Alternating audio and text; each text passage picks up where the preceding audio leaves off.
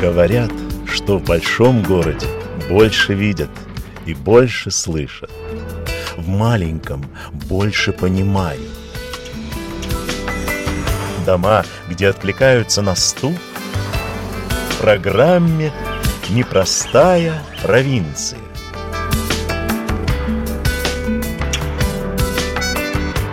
Программу «Непростая провинция» также можно послушать на веб-сайте Латвийского радио 4 LR4LV и на всех основных платформах по такое вещания подкастов. Здравствуйте, я Ольга Гудис. Сегодня мы на востоке Латгалии, в приграничном городке Зилупе. Помните, когда еще ходил здесь поезд из Москвы? Мы, доезжая до Зилупы, радовались. Вот и Латвия.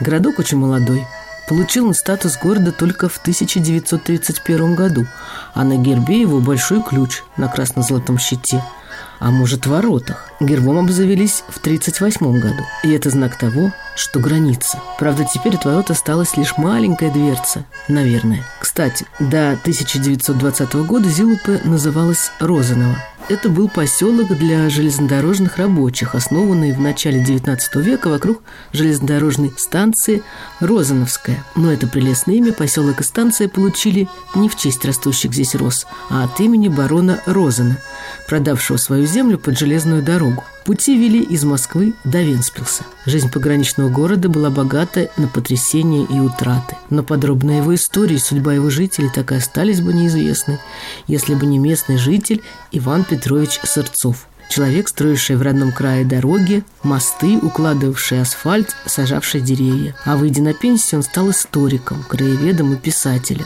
Он написал о родном городке пять книг, является почетным его гражданином, знаменитым и уважаемым не только в Зилупе и в Латгалии, но и в Германии, Австрии и Израиле. В своей жизни он много чего успел. Мне сказали, что ему уже за 90.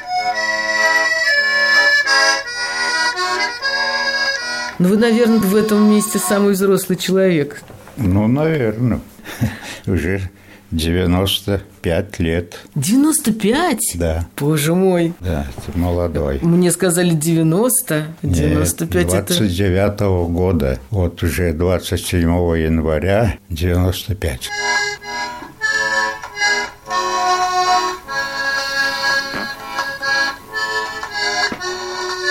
Иван Петрович очень крепок и бодр, ездит на велосипеде, почти ежедневно приходит в библиотеку, готовит к изданию новую книгу. И вот видите, 27 января ему исполнилось 95. Так что, Иван Петрович, поздравляю вас с юбилеем.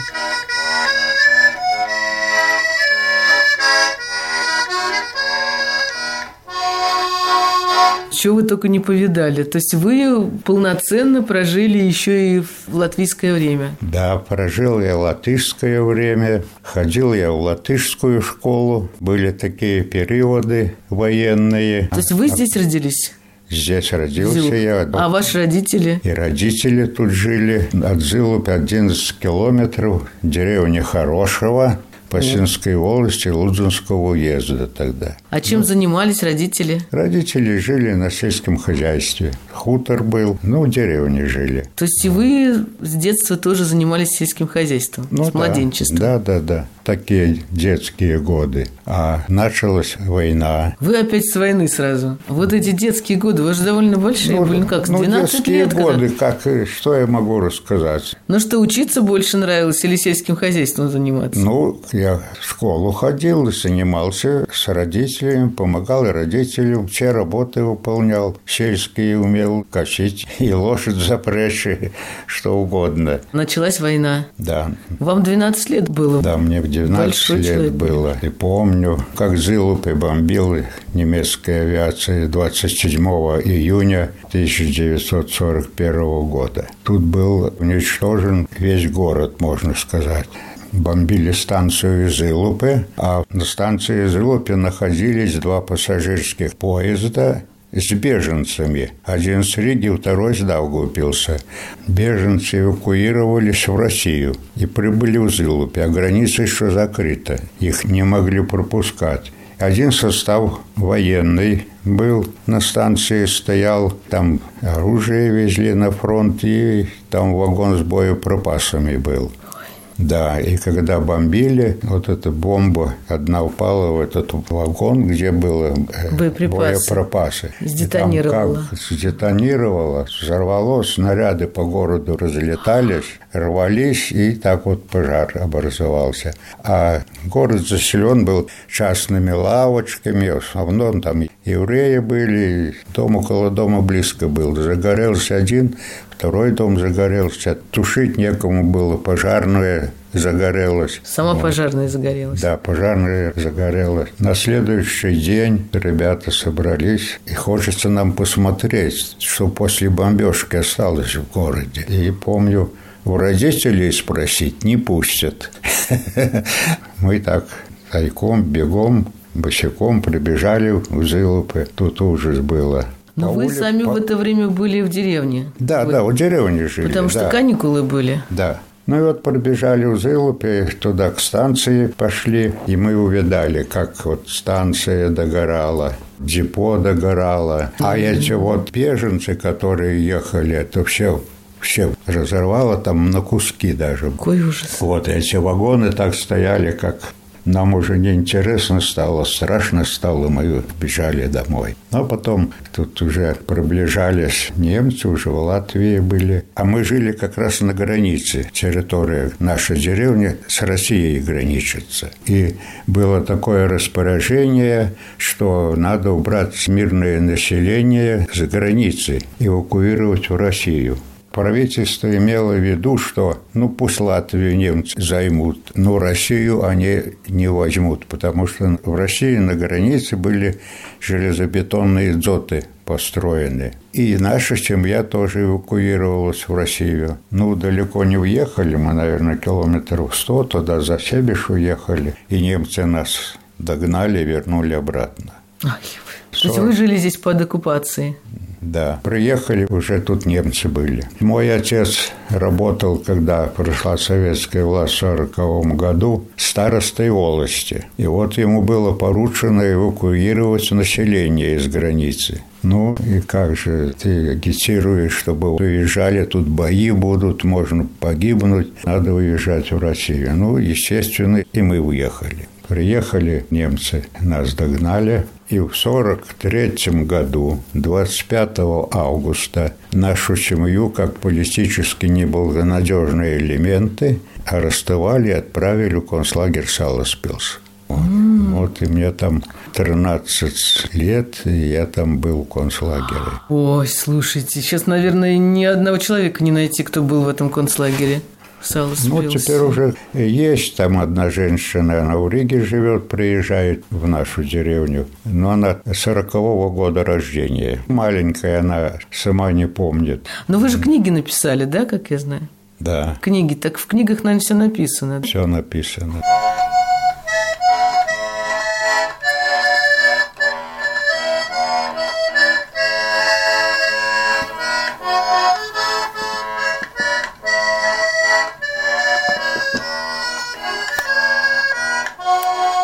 Первую книгу «История города Зилупе» Сырцов написал и издал в 2001 году. Потом автобиографическую о себе и своей семье под названием «Мы прошли дорогами страданий».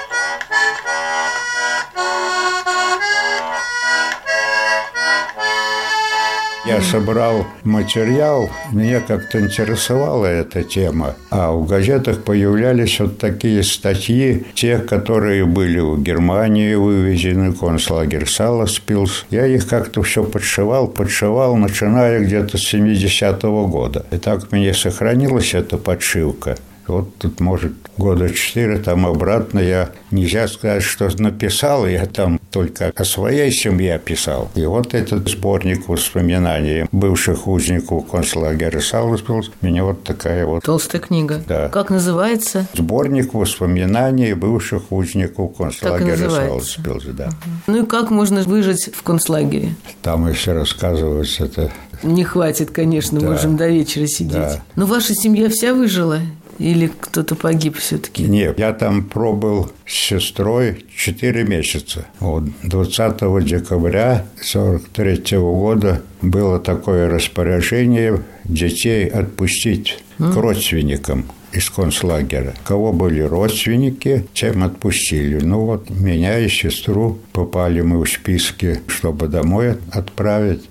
У нас тетушка жила в нашем доме. Когда нас арестовали, дом и хозяйство все осталось, мама сестра пришла к нам жить. Ну и тут в школе так вот говорили, было собрание, там родители подняли вопрос. В школе вот сколько, говорит, учеников не хватает, там, говорит, куда их увезли. Неизвестно, где пропали эти ученики, дети. Ну и вот там, чтобы их вернуть, ну, такое было. Ну, его, значит, решили вернуть. Послушайте, как вы там жили в концлагере четыре месяца? Что ели, где спали?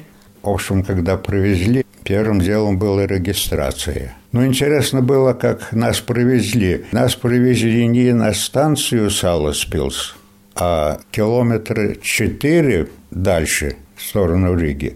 В лесу остановился состав наш. И кругом эсэсовцы. Вот, с автоматами, с собаками. Проказали быстро выходить из вагонов.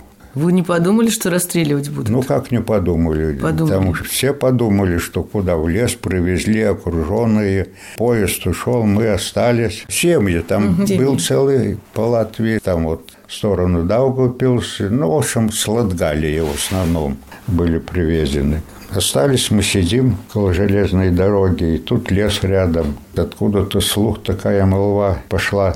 Говорит, детей будут отлучать, повезут в другое место. Ну, тут уже родители прощались и делили там вещи, продукты, все.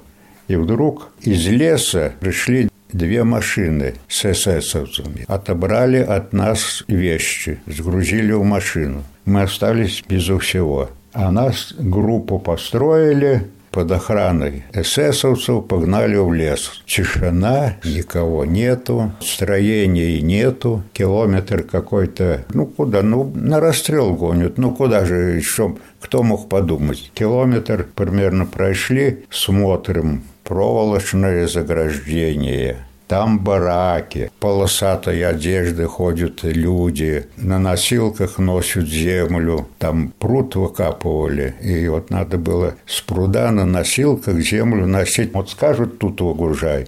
Разгружают носилки, идут такая вереница. А там копают пруд, и вот тебе там несколько лопат на носилки погрузят, и ты опять идешь. Такая вереница была. Бесполезный труд. Ну вот так вот использовали.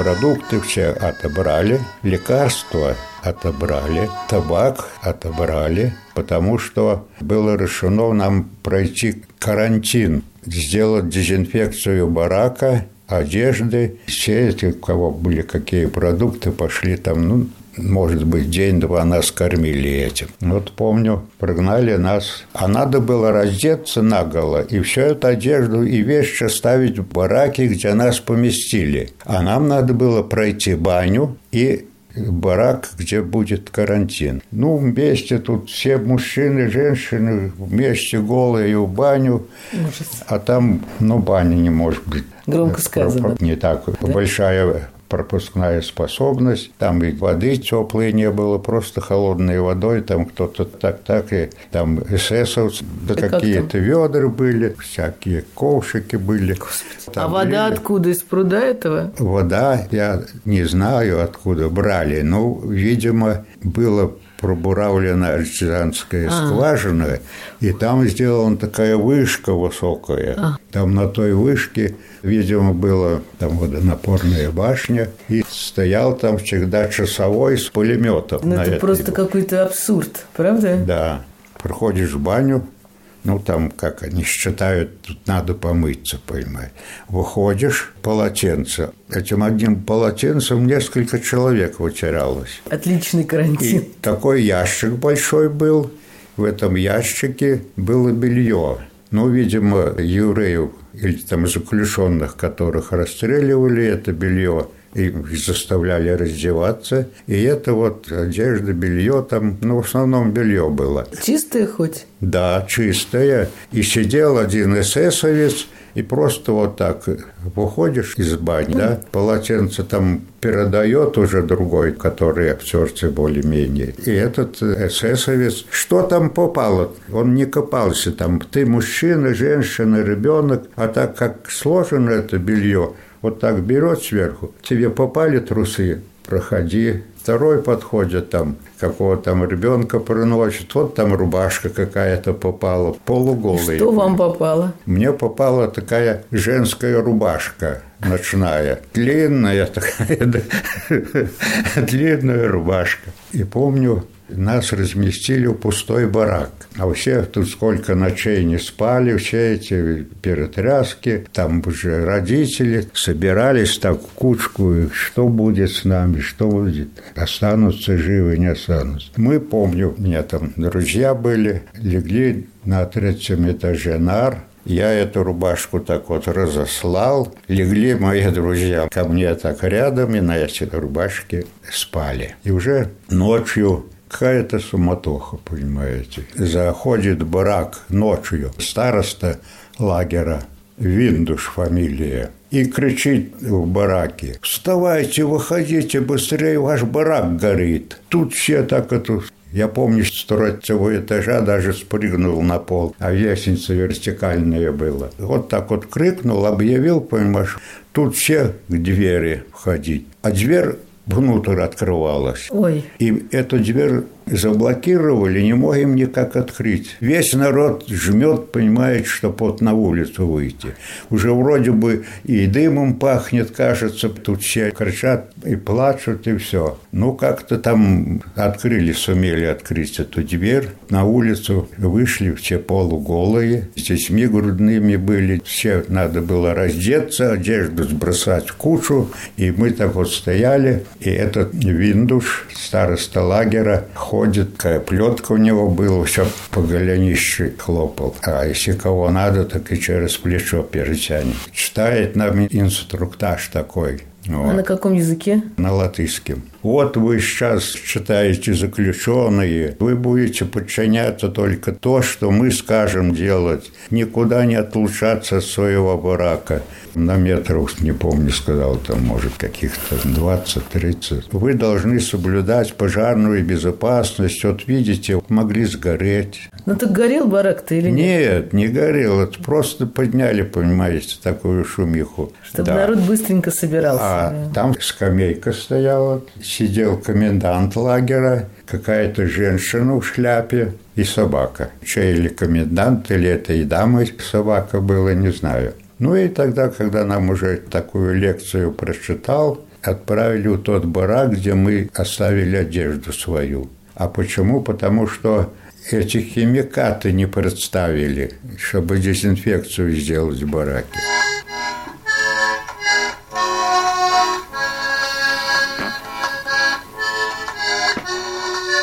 Вот мы пришли в свои бараки, не можем найти свою одежду. Все разбросано там. Наверное, искали, думали, что-то найдут. Вот там нашли, кто свою, кто не свою одежду, так оделись. Ну, все же карантин должны были пройти. Через, наверное, недели две, три, опять такая процедура. Голых погнали в баню, баню прошли, и уже в барак там нар не было, а просто на полу барака было разослано сено сухое, но оно с запахом гнилое где-то. То ли там трава была какая-то, может, часть солома, соломы наверное, было, да. да. Ну, человек 300, наверное, этот барак загнали. Там было так, что спать невозможно было. Все эти полуголые, один плотную, понимаете, кто-то сидя сидит. Места нет. Если все лягут на пол, нет места всем. Ужас. Вот душно, дышать нечем, так жарко, пот идет, сами грязные, сено этот, все перетерли в порошок, мыться там не давали, принесут ведро воды на ночь. Ну а что ж, там подошло несколько человек, кто-то попил. И там были все вместе, и женщины, и дети, Нет, мужчины? я Нет, вот не сказал. Был отдельно мужской барак. Там были мужчины, ну и ребята такие вот, как я. А другой барак был женщины, ну и там, наверное, такие же... Девочки. Девушки, да. Но, а может... маленькие совсем дети, что с ними? И тоже с ними были, с женщинами. И вот 10 суток мы там мучились в этом бараке. Кормили как? А кормили там, не дай бог какой-то баланды привезут, идешь там у кого посудой даже, часть обеспечивали какими-то металлическими мисками, а кто-то с баночкой подойдет, кто-то с кружечкой, полуголодные были. Ну и умирали, люди же болели, лекарства нет, не лечили никого. А в туалет как уходили? А были два туалета в бараке. В одном конце туалет и во втором. Ямы? Туалет отдельно так отгорожен от барака. Яма, да. Воняло? Воняло, конечно. Кто-то, может быть, и и до туалета не дошел. Все ну, это да, от голода же поносы были. Да. да. Ну и вот 10 суток исполнилось нас, тогда взяли опять в баню.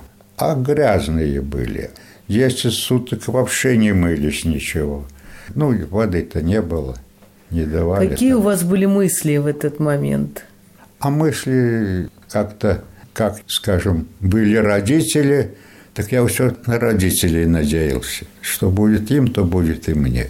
Так что-то мечтать я, может быть, и проставления и не имел, и не мог, наверное, еще сообразить так это, что будет. Не было таких мыслей, что надо как-то убежать, свалить? Ну, вот так вот, как был, так и жил, там, без всяких мыслей. Мыслей, угу. А родители пережили этот лагерь? Да, пережили.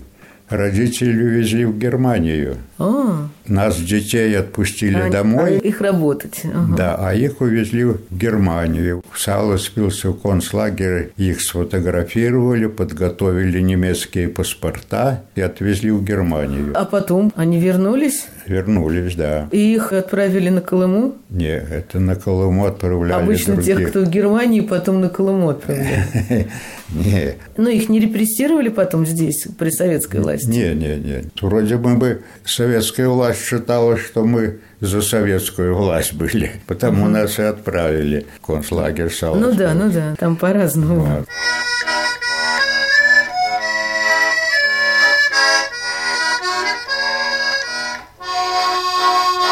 Отца, сестру устроили на одну фабрику токарями работать. Это в Германии там? В Германии, да. А сестра была постарше вас? Сестра одна моя была постарше 23-го года, а младшая на меня год младше.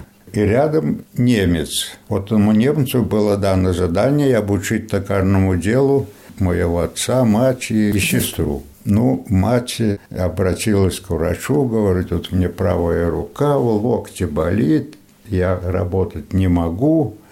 И врач тот поверил, дал справку, что О. нетрудоспособные. Супер. Да. А интересно, этот немец, Карло его звали, он родился в Даугавпилсе во время Латвии той. И в 1939 году этих немцев балтийских депортировали в Германию. И он попал туда. И русский язык знал, ну, там, может быть, уже последние годы по-русски не разговаривал среди немцев. Вот с папой разговаривают.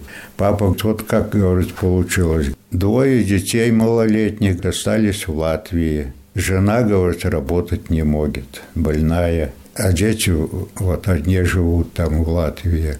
Карл удивился, говорит, как это так? Говорит, надо написать письмо в Берлин. Может, отпустят мать к ребятам в Латвию. Папа говорит, я не умею писать и по-немецки не знаю куда. Вот этот Карл написал все это заявление, подал в Берлин, послал. И через месяц пришел ответ отпустить Сырцову Геневефу в Латвию к малолетним детям. И мать приехала домой. А ехала, немецкий язык не знает, и первый раз поездом самостоятельно. И везде по-немецки и говорят, и везде надписи, она не понимает. Этот Карло выразил такую картонку на шнурочек и написал «In Letland». И мама повесил на шею эту табличку на груди. Ну и взяли билет до Риги. А этот Карло пошел, поезд, когда прибыл, маму посадили, и он пошел к проводнику или к кондуктору и говорит, вот эту женщину едет она в Латвию, и говорит, проконтролируйте ее. И вот мама рассказывает, еду, остановка. Какая остановка объявляют, я не понимаю. Люди выходят, опять заходят. И вот еду, еду, и уже ночь наступила. Остановился поезд – все вышли с вагонов. А я, говорит, не знаю мне, выходить или дальше ехать. Сижу. Проходит этот кондуктор. Видите, инлетланд женщина.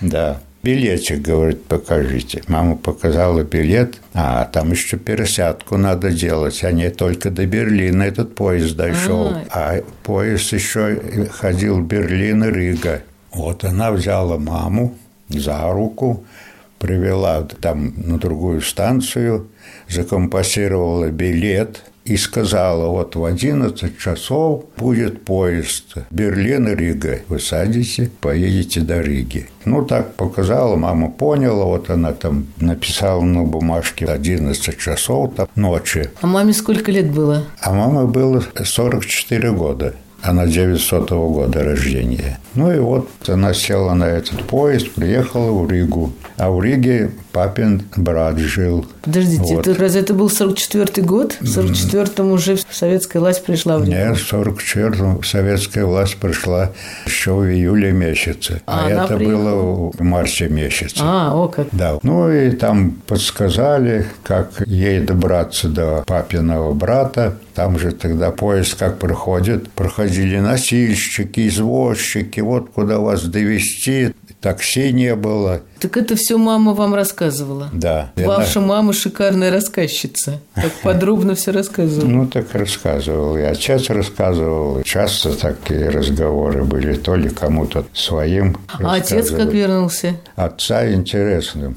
Мама уже в Риге встретилась с папиным братом, переночевала, и папин брат купил билет до Зилупы, и она приехала в Зилупы и пришла пешком домой. И вы, наверное, не ожидали. А как? Телефонов нет. Сверхрадость, Письма наверное. тоже так это. Какое счастье, правда? Да, ни конвертов, ни да. бумаги, ни марок нигде нельзя купить. Пока письмо дойдет, ты быстрее доедешь.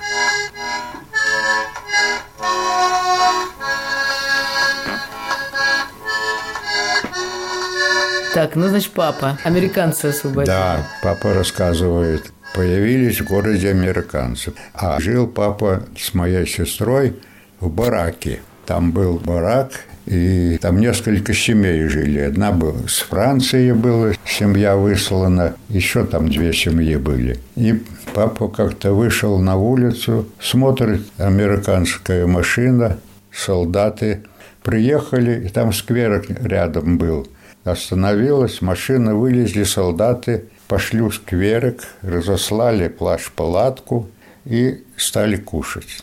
И папа вышел и смотрит, и подойти не решается. Потом слышит, гармошка играет.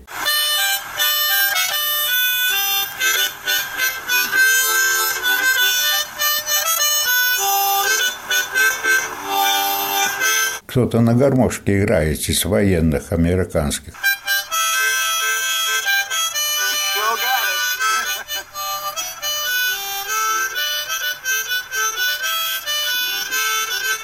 К сожалению, это не двухрядка, а губная гармошка, но в исполнении американского ветерана Второй мировой. То, что они могли бы играть. А папа был музыкантом, ему и дома осталась трехрядка гармонь. Он просто болел вот из-за этой музыки. И хочется ему туда пройти. Американцы заметили и машут папу, иди сюда, к нам. Папа подошел, тут, понимаете, как-то они там знакомились, они по-своему, папа там, ну, как они там ну, знакомились, а папа не так знакомился, а ему гармошка какой надо. Какой город это был? Триптис, угу. город Триптис. Ему гармошка надо было, он показывает солдату, дай мне гармошку. Солдат дал гармошку, но там была гармошка двухрядочка, а папа играл на трехрядке. Ну, нащупал И что-то стал играть. И нащупал Катюшу русскую. Ой. Да. Ну, и кто это уже пошло Катюша? Американцы знали эту Катюшу. Они стали петь по-своему Катюшу. Папа играл. Ну, тут уже друзья стали. И папа это... понял, что уже все освободили, да? Да. Американец, солдат этот дает папе гармонь, дарит, говорит, это тебе гармонь. Ничего себе. Да. Так что папа вернулся вместе с этой гармонией? Да, ничего больше не было, только Привез одна, гармонь. Одна гармонь. Так играл он до самой смерти. Меня научил играть, и вот теперь эта гармошка еще на полном звуке, как надо.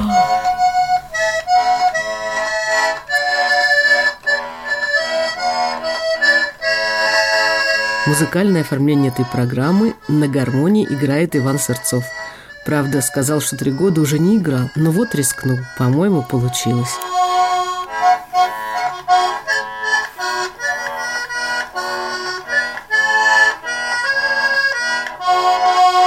Сегодня в зиму мы познакомились с самым взрослым человеком города Иваном Петровичем Сырцовым, который рассказал нам о своей жизни в концлагере Саласпилс, а также о мытарствах своих родителей – в Германии. Продолжение следует. С вами была «Непростая провинция», редактор компьютерного монтажа Инга Бедела, автор программы Ольга Гудис. Если вам понравился этот подкаст, порекомендуйте его своим друзьям и поделитесь им в социальных сетях. Нажмите сердечко или поставьте пятизвездочную оценку платформе, на которой вы нас слушаете. Спасибо. Всего вам доброго. До встречи через неделю.